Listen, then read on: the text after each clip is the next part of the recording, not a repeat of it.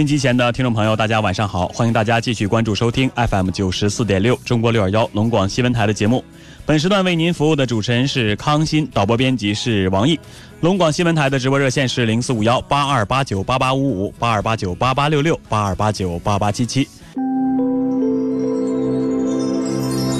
当寂寞袭来，心事无处倾诉，来吧，走进这里。电波里的心灵小屋，聆听城市夜晚最真诚的声音。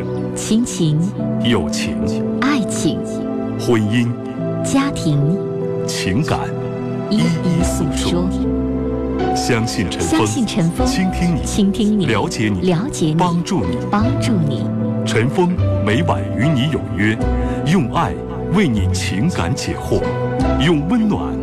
给你情感答案，请守候温暖电波 FM 九十四点六 AM 六二幺千赫，龙广新闻台。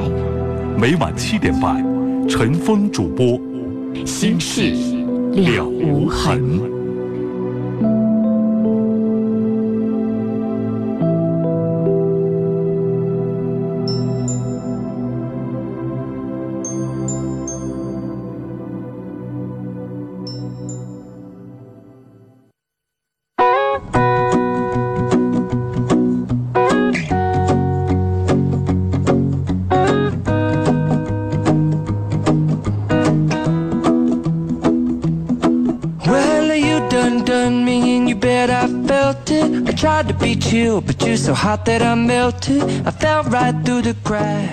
好的，欢迎大家继续关注收听 FM 九十四点六中波六二幺龙广新闻台《心事了无痕》节目，我是主持人康欣，今天的导播编辑是王毅。再次的提醒大家参与节目的以下方式，大家可以拨打我们直播间的热线电话零四五幺八二八九八八五五八二八九八八六六和八二八九八八七七。另外呢，我们有两部变声热线是零四五幺八二八九八幺零五和八二八九八幺零六。短信参与的方式呢是编辑零九加上您的留言内容发送到幺零六二六七八九。我们的微信公众平台号码是幺二五七九五幺六零二幺二五七九五幺六零二。如果您是新浪微博用户，可以通过新浪微博搜索 DJ 康欣来给我留言。我们会在我们的节目当中呢，分担大家的工作、生活、家庭、婚姻、爱情等方面的问题。有任何的情感困惑，都可以直接参与到我们的节目当中来。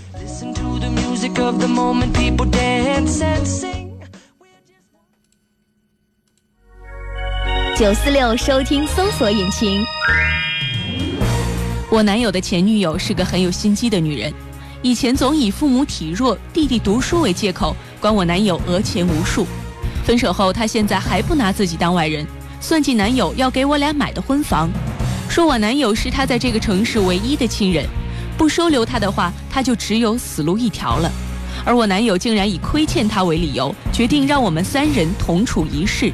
你说我男友是个烂好人，还是根本旧情未断？今晚十九点半，《心事了无痕》节目，替你讲述你的烦心事儿。微信搜索幺二五七九五幺六零二，欢迎提问。龙广新闻台贴心服务，爱相随。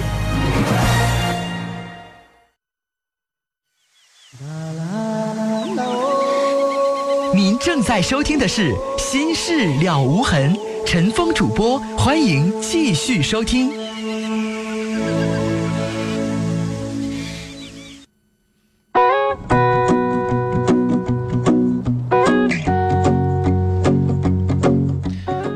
好的，收音机前的听众朋友，您正在收听的是正在直播的《心事了无痕》节目，我是主持人康金。再次的提示大家，参与节目的方式：拨打直播间的热线电话零四五幺八二八九八八五五八二八九八八六六和八二八九八八七七。我们的短信参与方式是拨打啊，是编辑零九加上您的留言内容发送到幺零六二六七八九。我们今天呢也有一个互动话题和大家说，就是刚才我们预告里面放的啊。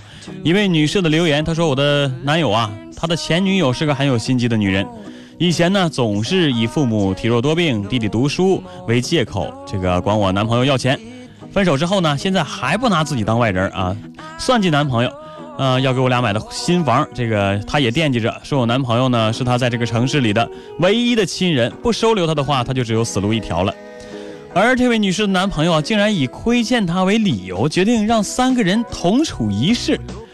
嗯，咱们收音机前的听众朋友们和咱们微信平台上的网友们啊，大家都说一说这个这个男朋友啊，到底是个烂好人，还是根本就是旧情未断呢？我们今天节目呢，和大家探讨这件事情。我们的微信平台号码是幺二五七九五幺六零二幺二五七九五幺六零二，大家都说一说，这个男朋友到底是个什么样的人？遇到这样的事情。这位女士该怎么办呢？So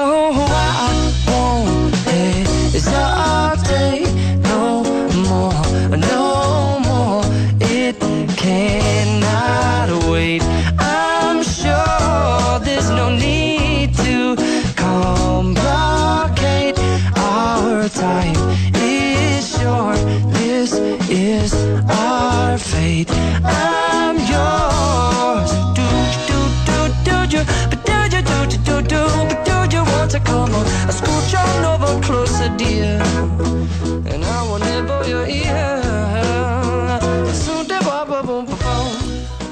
我们看一条留言啊，这是我们短信平台上的一条留言，手机尾号是零零三零的朋友啊，是在。二十八号那天我忘了给你读，真是不好意思。今天呢，这节目的一开始呢，我就要把这条信息读出去。虽然有一点晚，但是，啊，送了总比没送好啊。他说：“祝月月群主生日快乐，支持天友群，支持二位主持人，永远爱节目，非常感谢你。我们也送去一份迟到的祝福啊，祝这月月群主生日快乐。” It's what we aim to do. Our name is our virtue, but I won't hesitate no more, no more. It cannot wait. I'm yours. Open up your mind and see like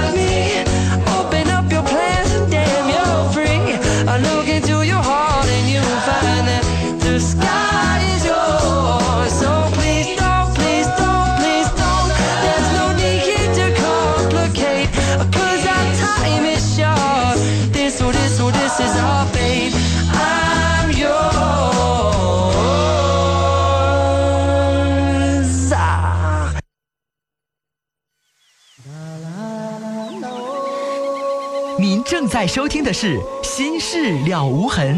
陈峰主播，欢迎继续收听。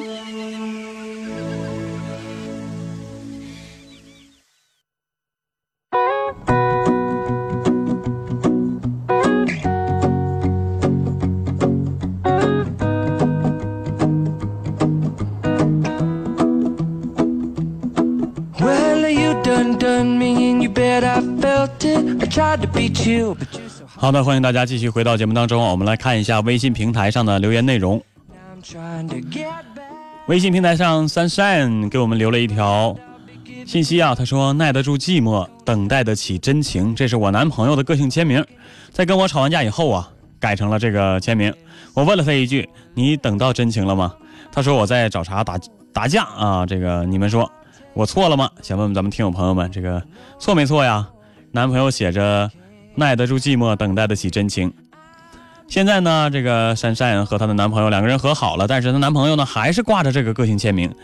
这个她就纳闷了，这到底是我问错了吗？问的不对吗？还是说我这多想了？我男朋友没有那个意思啊？这句话确实挺耐人寻味的啊！耐得住寂寞，等待得起真情，他到底是什么意思？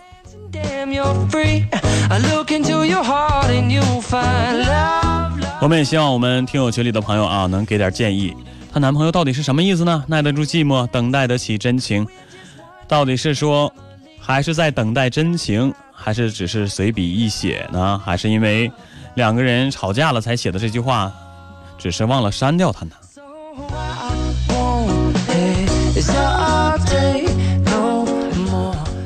虽然你给的信息并不多啊，但是我读起来，让在我看来啊，这。总有种不祥的预感啊，因为他既然有你这个女朋友在身边，而且你们两个人虽然吵架了，男女朋友哪有不吵架的呀？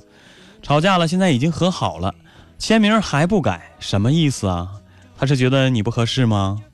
总之，我觉得这里面你男朋友是有问题的，但是呢，我觉得你也不要太敏感，也许真的只是喜欢这句话，想把这句话当成自己的个性签名，可能显得自己更有个性，这都说不定。不知道你男朋友是个什么样的性格。总之，不要想太多，再相处看看吧。如果说他真的是，呃，骑驴找马，这和你在一起还想着等待真情的话，我觉得你会感受得到的。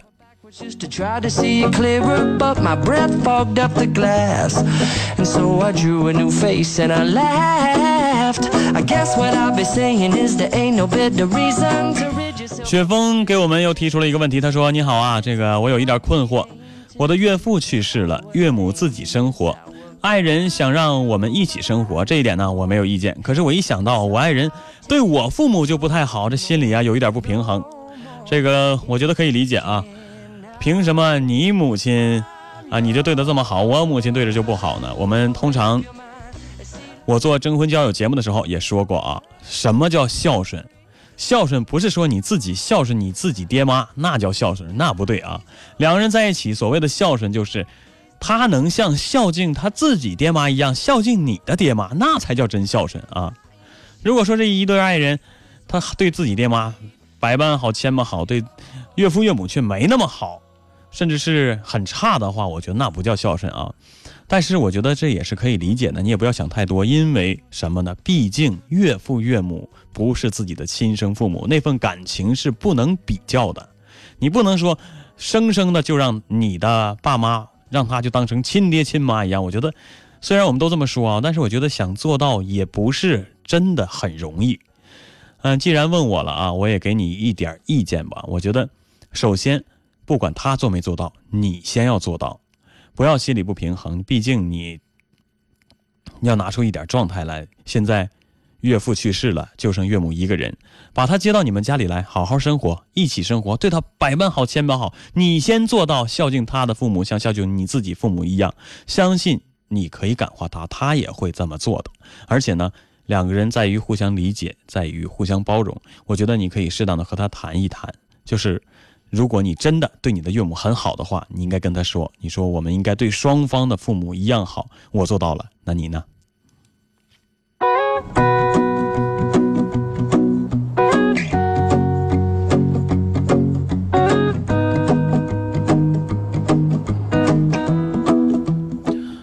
好的，接下来时间我们来迎进热线上的一位朋友。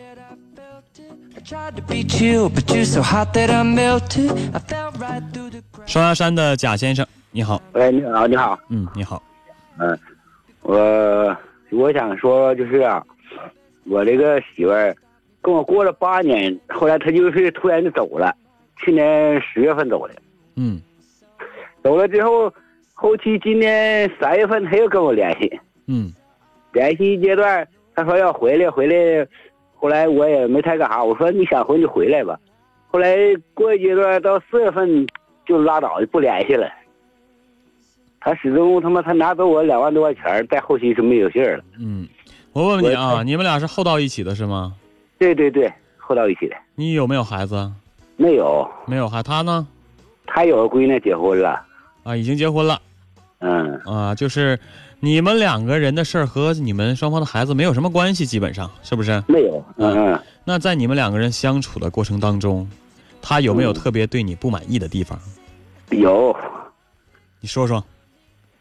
就是我有时候好喝酒，嗯，抽烟儿，嗯，别的没啥，就是好、我好喝酒抽烟儿，他挺不愿意的，对，跟没跟你说过这个不想和这样的人在一起生活呀？没说过，没说过，就是挺不乐意的，但也没说过要不跟你过了。对，就偷着走了，然后八年之后就走了。嗯，他关键是，我有时候不太干啥的，不太高兴就是啥，他始终那头两年跟我来过的时候，一整说我有病了，呃，我出去看病，这我老我一个打工，我老在外干活，我不能说有病我就陪你去看病去啊，嗯。这么我就管拿钱，拿钱出去看病呢，管看病回来没有票子，嗯，这个我就有点不大很那个相信他了。嗯，哪有看病没有票子？看完病票子没有，左一趟右一趟看病，又不是脑袋疼就是这疼那疼的，看完病回来，啥票都没有。你还管他要票子了？对呀、那我得管他要票子呀。这老有不要票子，这这钱我就怀疑他的钱就不对劲儿，他就骗我了，这属于呗。都跟你在一块儿过八年了，他他还能骗你什么呀？哎呀，他要真想骗你，还用八年的青春和你在一起吗？那可不是那么回事儿啊。他这个钱是那么回事儿，后期我这钱就不到他手了。不相信他是吗？他对了，他就他就他才他才走的呀，嗯东西啥都拿走了。嗯，现在又走了，你又不知道该怎么办了。对呀、嗯他要回来，我还要不要他，又需不需要他回来呢？还要再回来？对，你问他，你这是拿我当礼拜天过呢，还拿我当年过呢？想回来就回来，想走就走，这个我还不这没有什么不知道该怎么办的啊，先生。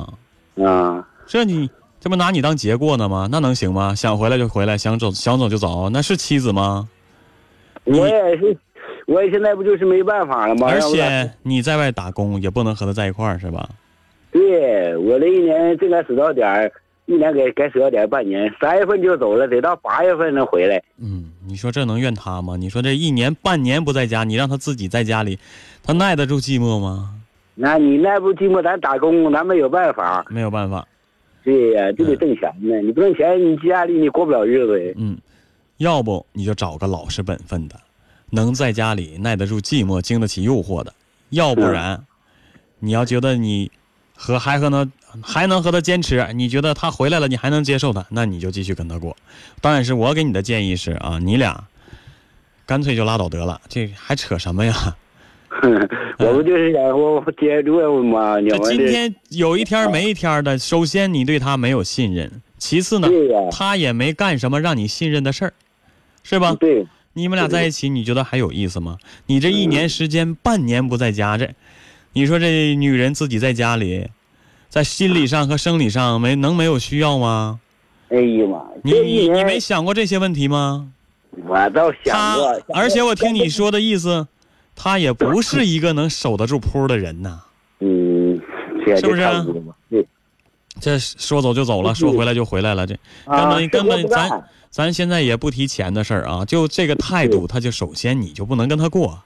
对对对，今天想着这些。今天说走走了，明天说回来回来，没钱了回来了啊，拿完钱又走了，这这你跟他过什么呀？这不但不但拿你当礼拜天过，还拿你当提款机，你说你还跟他过？嗯但是先生，我得说你，你不是没有问题，你的问题也很大。首先，你俩厚到一起的，你对他没有信任，嗯，你你没有完全的信任他，这是肯定的。对我这次我是头两年吧，我是信用他的，我挣多少钱回头交给他。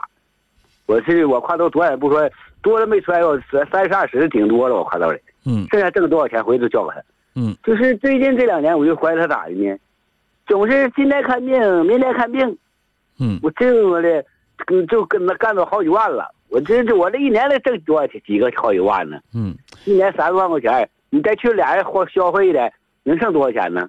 嗯那一年他妈老说有病有病脑疼，我家养了四个老牛，全我卖了，给拿看病去了，卖了三万多块钱。但他妈到后边回来啥也没看着，一个票也没有。嗯嗯嗯，这么我开始我就不相信他了，有点。你俩就变成了一个恶性循环。你越来越不相信他，你越不相信他，他就越打算不跟你好好过了。你明白吗？啊，哎呀，我告诉你，这没有什么想不开的，就是你对他的这种不信任，嗯，而且他也耐不住那种你不在家里的寂寞，所以导致他走走来来来来走走的，明白吗？明白。我就是不信任他了，后期我就不信任他了。那就得了呗嗯。这你还有你还用问什么呀？回来用不着他回来，还回来什么 呀？你要找，你要记住，你要找啊、找一个耐得住寂寞、守得住铺的人。我男人在家一年不回来，半年不回来，我也一样在家里做我的事儿，我也不扯那些没有用的，那好好在家里 做我的家庭主妇。你要找的是一个这样的女人，才能跟你好好过日子。这个嗯走了回来回来走的，这这样的女人根本就过不了日子。呃我就寻思问我他妈他还要回来，我说用不用他回？回回回什么？哎呀，我不能替你拿主意啊，但是我的意见是这样的，真的他今天再回来，你没想想，他再头疼脑热的，再拿你个几千万八千的，他又走了，再不回来，你说你你闹不闹的？你憋不憋屈？窝不窝就呢？那是那对对对是不是？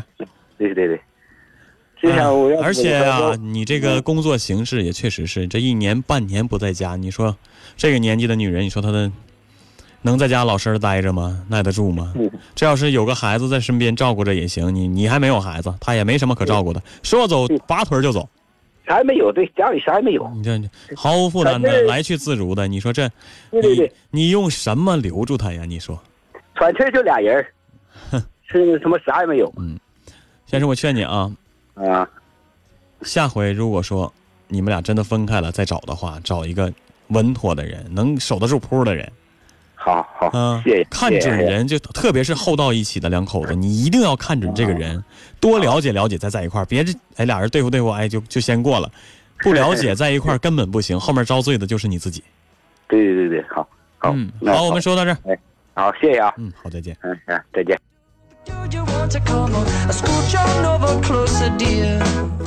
我们看一下微信平台上的留言内容。子墨说啊，说刚才那位留言的朋友，这个男朋友呢，个性签名写的是耐得住寂寞，等待得起真情啊。说这个有一点一语双关的签名啊。刘妥妥也说啊，这是内心的声音呢。呃，命中注定，她说啊，我感觉她男朋友有点别的意思，是吧？大家都是这么感觉的。呃，这个珊珊也说了啊，这个性签名提醒过很多次了，这男朋友也不删。听见了吗？大家都觉得他有点别的意思，但是我觉得你别作也别闹啊，好好跟他谈。你告诉他，你说你要觉得我不好，你觉得我不是你想要的那个人，你跟我说，大家分开就是了。你不想要你就别耗着我的青春，我还有大把青春，我可以找珍惜我的人、疼爱我的人，不用非得跟你在一块儿。你弄一个签名在那膈应我。如果说你真的不是那个意思，你告诉我，该怎么过，咱们还俩，咱们俩还是怎么过，是不是？说明白了吧话，这不耽误人青春吗？要不？您正在收听的是《心事了无痕》，陈峰主播，欢迎继续收听。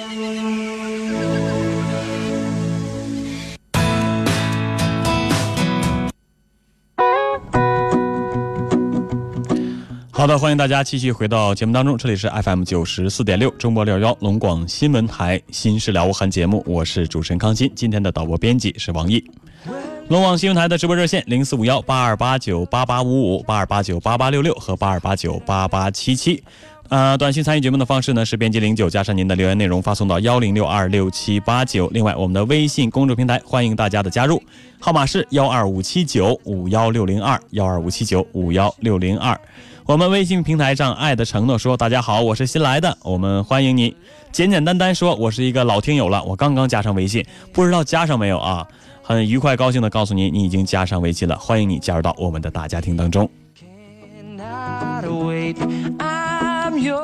杨明说：“祝节目越办越好，我会支持到底。很喜欢这个节目，主持人和导播都身体健康，工作顺利，万事如意。我仅代表陈峰和我们的导播编辑王毅，感谢你的祝福。”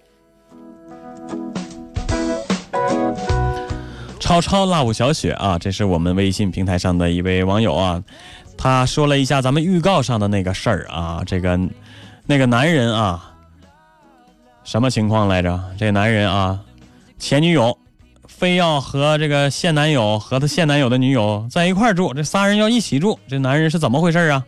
是旧情未了啊，还是在这瞎当好人呢？这个超超辣舞小雪说了，这个男人呐，根本就是旧情未断，好人也没有这么当的呀，这哪有新女朋友、老女朋友这前后女朋友住在一起的啊？没这么干的哈。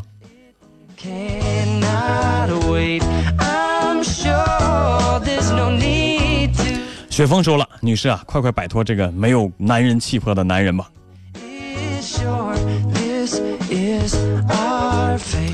好的，继续呃，欢迎大家继续参与我们节目的互动啊！我我们的微信平台号码是幺二五七九五幺六零二幺二五七九五幺六零二。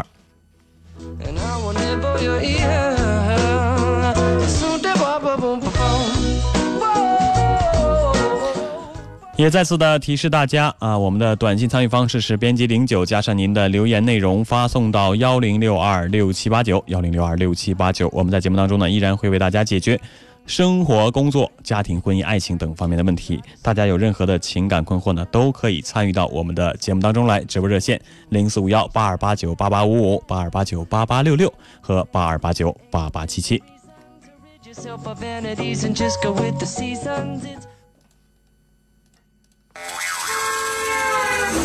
您正在收听的是《心事了无痕》，陈峰主播，欢迎继续收听。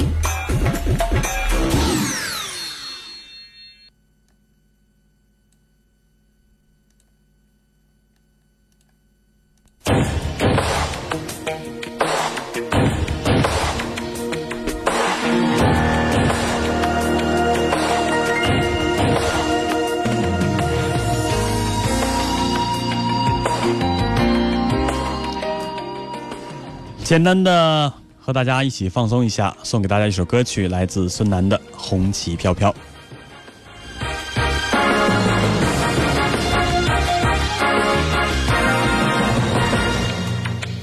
那是从须上采下的红，没有人不爱你的色彩。一张天下最美的脸，没有人不留恋你的容颜。你明亮眼睛牵引着我。让我守在梦想，眺望未来。当我离开家的时候，你满怀深情吹响号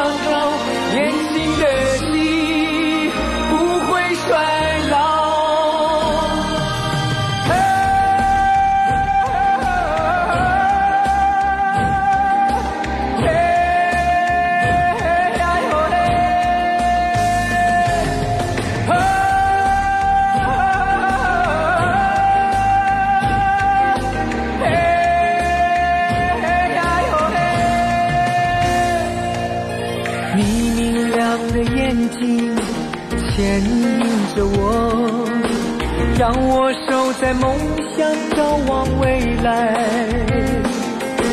当我离开家的时候，你满怀深情吹响号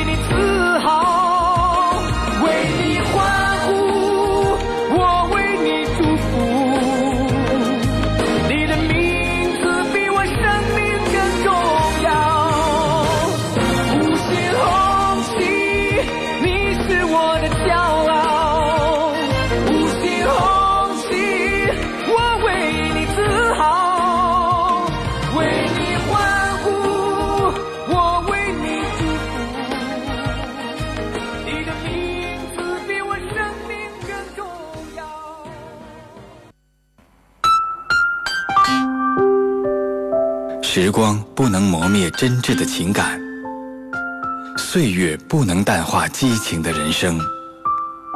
留住生命的感动，留住生活的点滴。你的不一样的选择，我们一起听这个城市夜晚最真诚的声音。FM 九十四点六，AM 六二幺，黑龙江新闻广播。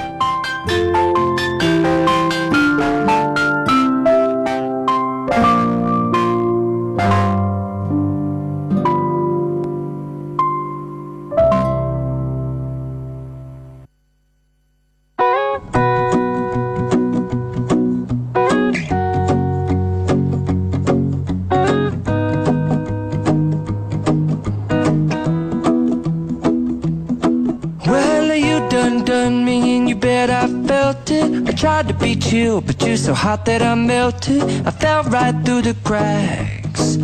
Now I'm trying to get back. 好的，收音机前的听众朋友，欢迎您继续关注收听 FM 九十四点六中波六二幺幺龙广新闻台的节目。本时段为您服务的主持人是康欣，导播编辑是王毅。再次的提醒大家，参与节目的方式是拨打直播间的热线电话零四五幺八二八九八八五五八二八九八八六六八二八九八八七七。另外呢，我们有两部变声热线是八二八九八幺零五和八二八九八幺零六。再次的提示大家。短信参与的方式是编辑零九加上您的留言内容发送到幺零六二六七八九。另外呢，我们的微信公众平台号码是幺二五七九五幺六零二幺二五七九五幺六零二。好，接下来时间我们来接听啊、呃听众朋友们的电话。哈尔滨的李先生，你好，哎，你好，嗯遇到什么困难了？嗯，工作上的一些困难，不知道这块儿、这块儿该怎么解决了。呃，说说，嗯，我现在是整带一个整个哈尔滨市一个挺大的一个项目，嗯，干什么项目？项目什么项目？嗯，不太方便说，是一个政府类的项目。啊、就大概类型就行了，就是建筑啊，还是什么？嗯，算是呃一个整个呃不属于建筑，应该算是整个那个怎么说呢？应该这算是就是一个整这政府项目吧，不太嗯好说。，行行行，可以。嗯嗯嗯嗯。遇到什么困难了然后？就是这里吧，就会呃呃涉及到很多人，包括呃政府的人了，包括一些人，呃，包括自己管手底下的一百多人吧。嗯可是呢，我底我我顶上呢还有领导，这个项目吧到现在已经快完事儿了。嗯快完事儿，我在其中应该说是做了很多的工作。嗯可是呢，现在领导那意思跟我跟我就是说那意思，感觉听底下的人说我并没有做很多工作，就可能底下人有一些说我坏话的，嗯然后我也没有去，今天我也没有去辩解这件事情，嗯，我不知道这个事情应该是是怎么解决。你的领导和你就说这些话是什么意思？他是什么意思？你知道吗？他的意思就是因为别的事儿隐身，因为现在这个项目不快结束嘛，然后需要做别的工作，嗯就要做别的另一个项目了。可是另一个项目呢，我分不出来精力去去做这个。嗯。然后他就问我：“那你现在忙什么？”我说：“我忙什么忙什么。”可是说完之后呢，他就那意思说：“嗯、这些我我我没听说你忙这些，就是我底下人可能说我不是很忙，嗯所以说领导又给了我另一个项目，让我同时两个一起进行。嗯，你是不是觉得自己做不过来啊呀、对呀、做不过来。可是领导现在就误会，可能领导现在他想法是我好像没那么多工作，因为他通过别人可能感觉我不是很忙。呃，你的领导啊，是你的直属领导。我想问一下，你在这个项目、这个工程里，你扮演的是一个什么角色？你是一个主要负责人吗？项目负责人、总总负责人，总负责人，这好坏都是你。对，好坏都是我。好了，是你的功劳；坏了，你得承担责任，是吧？对对对，就是这样的。可是现在就是他不知道我在忙些什么，可能因为有的时候我也在想，可能可能整个一个项目的它的正常运行就是我负责人应该做的，可是里面有很多小事儿，嗯。他不太清楚。嗯。然后我导我手底下的员工呢，他还有的时候跟领导说话的时候，可能还说我透露出来我不是很忙，可能有一些嫉妒了，或者是我跟他们关系可能有有部分的没处到位吧。李先生。，我问你，你扪心自问一下，你对这个项目用了多少心？到底有没有像他们说的那样？是不是真的全身心的投入进去了？像不像你下属反映的那样？你是不是真的许多事情没有做到具体到位呢？其实要是说我扪心自问的话，要是说真是没做到位的话，我也就不至于这么烦恼了，因为我感觉他们说的是对的。可是现在我全身心的投入，而且是每天都加班，现在我才开车回家。嗯，我问你啊班，你手底下一百多个人，嗯嗯，你现在是总负责人，下面还有一些分属的一些负责人，是不是？对对对，他们都多大年纪？都是比我大。我可以说是我虽然我是总负责人，不过我底下的负责分项负责人都是比我大，而且呃在这个单位都是待了时间比我长，待个八年、十年的，我在这儿才两年。嗯，为什么啊你年纪这么小，才待了两年就把这个项目交给你负责了呢？最开始其实我也不明白，明不明白，领导最开始跟我说的意思，就感觉我能承担一些责任，不像就是一些单位老员工了或者怎么的，嗯包括我可能在每个项目中，我的逻辑思维比较比较强，就是每项工作安排的都非常非常好、嗯，啊。我问你这个问题，是问你的，也是替你的下属问你的，你明白吗？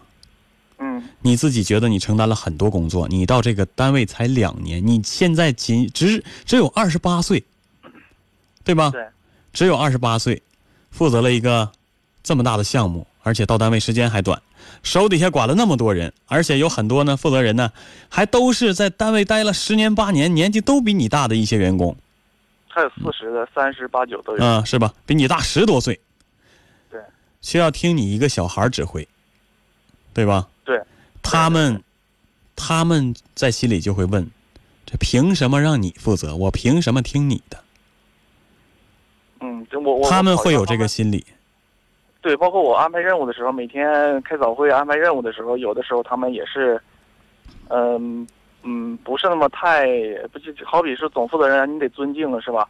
就是安排的工作的时候，也不是那么好顺理成章的安排，嗯总是有些问题啊，我为什么要整这儿？为什么不让我整别的地方？对呀、都是你难以服众啊，对不对？你资历也浅，年纪也小，你难以服众啊，对吧？所以下面人怀着嫉妒的心理往上打小报告，这是很正常的事情，对吧？但是你也要扪心自问，问你自己，你要问问你自己，到底为什么我资历这么浅，我岁数这么小，那么多人比我资历高，比我岁数大，为什么让我负责了？你要知道这一点，你必须充分了解领导是怎么想的，你才有底气做下去。我告诉你，嗯，其实因为干的领导为什么不交给那些人？四十多岁的，干了十多年的，干的年头太多了，太油了，太滑了。他们交给他们干，咱就不说投入多少吧，能不能全身心的投入吧？可能在中间他会还会做许多见不得人的事儿，这个好了那个坏了的，这个咱节目里也不方便多说，但是你明白嗯，我明白。对吧？领导觉得年轻人有冲劲儿、有干劲儿，而且不会想那些乱七八糟的事儿，所以把工程交给了你。当然，交给你还是觉得你有这个能力，你能做好这个项目，所以他放心的交给了你。你在你自己的心里一定要有这个底气，一定要有。你要知道为什么交给你没交给那些人，你要知道你比他们你的优势在哪儿，你的劣势在哪儿，这个你一定要清楚，你才有底气去管他们。还有一点我要批评你是什么？你要及时的和你的上级领导沟通，这个非常重要。你这让领导觉得你没干什么，你说你这活儿不白干了吗？咱倒不是说啊，干点什么大事小事的都得上领导那儿晃悠晃悠，哎呀，说我干这干那个了，让领导赏识。我最讨厌的就是那样溜须拍马这种人。对但是是没这么做啊。对，但是呢，相反的，你一定要学会跟领导沟通，你要让他知道你做了什么，你别我没做的事情，上领导那儿，哎呀，说我自己做了，别人做的你说你自己做了，这样不好。但是呢，你做完之后，你领导不知道，这样更不好，对你的前途是有影响的。而且你要想想啊，那些老油头，比你大十多岁的，比你工作了年头多很多的，他们很懂啊，他们知道啊。你如果说不在领导面前让领导知道你都做了什么，你很辛苦，那他们就会揪住你的小辫子，本来就不服你。你这让领让你的顶头上司领导看不见你干工作，你说你这，他们叫他们，他们不带说你好的，本来心里就不服，人家都不知道为什么交给你，让你管着他们，能服你吗？所以你要做的，确实是这样。你要记住，必须让领导知道你在做什么。你说你现在陷入这么尴尬的境地，领导咔就派给你个项目，俩项目一起做，根本就分不过身来。领导为什么两个交给你？因为你觉得他内心都觉得你可能在那个项目上没没出多大力。你说你这不是吃力不讨好吗？你这一个项目得不到领导的信任，再给你第二个项目，如果说你还这样的话，你觉得还会有第三个项目落到你头上吗？还让你去继续去挑头干吗？你不把你这职业生涯给毁了吗？我我开始的想法，其实我确实像像您说的那个，我没有去每每个事情，包括大事了，去跟那个都是我来做主。可能就因为我的我的想法是什么，就是有一些事儿，因为我们领导也挺忙，挺忙的时候，我能解决的事儿，就是我自己能解决，我自己能想明白，包括我能安排明白的事儿，我我都没有去去过过问领导，说领导我这么安排行不行？这可能是是我不知道我这想法是不是对的，就是我没真是没像您说的，我没有去每个事儿去跟领导去沟通。我不是说让你每一个事儿都去跟领导请示，这个行不行，那个行不行？那领导会觉得你没能力，这点事儿做不了主吗？你是得告诉他你都做了什么，把把做完的事儿向他汇报。工程进展到哪一步了？遇到什么困难？我们是怎么解决的？让他听完之后，让他心里觉得敞亮。哎，这小子有能力。我不是说你有什么困难、有什么问题，领导你说这事儿我该怎么办呢？你问来问去，领导觉得你什么事儿都做不了主，让你去当什么头啊？这是我跟你说的第一个，跟领导怎么相处。第二个，你下属的这些人。比你资历老，比你工作经验足，比你岁数大，怎么办？控制不了，摆弄不了，不听你的。嗯，对。对待这样的老同志，你只有一种办法，因为你要很尊敬他们，毕竟你是新手，人家是老手。虽然你现在管着他们，你要对他们有足够的尊敬。怎么让让他们听你的？不是用你手里的权力，而是用你的人格魅力。你要让他们觉得。你真的是真心在做，而且也都在努力的为他们着想，让他们觉得服你。小伙子岁数小，虽虽然岁数小，但是什么都做到了。他们做他能做到的，我们这些老家伙做不到。为他们着想，甚至是有一些功劳，你要放弃，你要给他们，要让给他们，让他们心里得到这种满足感，这样他们在内心里。认可你，承认你，那才行。这不是说你用你的权力压制他，或者说是你用别的办法哄着他，这都不是办法。你必须要展现你的人格魅力。该拿主意的事儿，我当仁不让，必须我说了算。但是在平时的工作生活当中，你要多跟他们交流，多向他们学习，拿出一个谦卑的态度。我是新手，你们是老手，你们都是我老师。用这样的态度对待他们。包括一些功劳、一些小来无去的，都让给他们。这是一个年轻人应该做的。不管你是不是项目负责人，你是负责人，你更要用这种这种方式去打动他们。嗯嗯。那可是现在现在现在对到了这个程度了，我觉得你应该跟你老你的领导好好谈一谈，仔细谈一下。你要跟他说，你说我都做了什么事情。你说领导可能你觉得我没做什么，但是我真的尽心尽力的在做这份工作。你要诚恳的告诉他。你说你要两个项目都给我，我可以，我一二十四小时我不睡觉我接了。但是如果那样的话，我保证不了质量。你说这领导这不是把你害了吗？把咱们整个队伍都给害了吗？你要告诉他，诚恳一点的告诉他，小伙子千万别硬着头皮。哎呀，领导让我干，我干吧，两个活都接了。你这你没有那精力，你两活都干不好。人有的时候必须得承认自己的精力有限。对我现在是有点分身乏术。分身乏术做不了。话说回来，你要两个项目真的能一起做的话，有那个本事的话，你就去做。但是你也要和你的老板说清楚，你和你的领导说清楚，你说这真的不是说我我能。我真的是玩命了，正常人没法这么做。而且你要告诉他你都做了什么，这一点特别重要。现在补救，我觉得还来得及，毕竟是第一个项目。那现在我的明，假如好比就是今天晚上或者明天我的做法，我是不是需要把，呃，就是现现在手头上上一个项目，我需要做，我做了都，我做了都，我都做了什么？呃列一个单子了或者怎么的，跟领导去诚恳的深你跟他聊，你不是说去跟他显摆你都做了什么，你要跟他聊。你说领导，你们两个的谈话开头是这样的，是你说领导两个项目一起做，我没有那么多精力，我怕我做不好。你别说你不做，你不是你别说你不做，你说我怕我做不好。你说为什么呢，领导？因为你看在之前第一个项目的时候，我都做了什么什么什么什么什么。你说再来一个项目，你说这两个项目同时进行这些，你说我这确实是有难度，但是你别说你做不了，你要把你通过谈话呢，你也把你之前做的东西都告诉领导，让他知道。哎呦，我做了这么多工作，你哪是哪能说是我没做工作呀？是不是？聊天儿也是要有技巧的，你不能说你就拿本儿拿笔记上。领导，你看我这第一个项目我做了这个这个这个，不要那么谈。他让你干什么，就顺着他的话茬往下谈，明白吗？现在这个阶段跟去去跟他说这个事儿，时时间好吗？还是说等那个这个你这个项项目你接没接下来呀？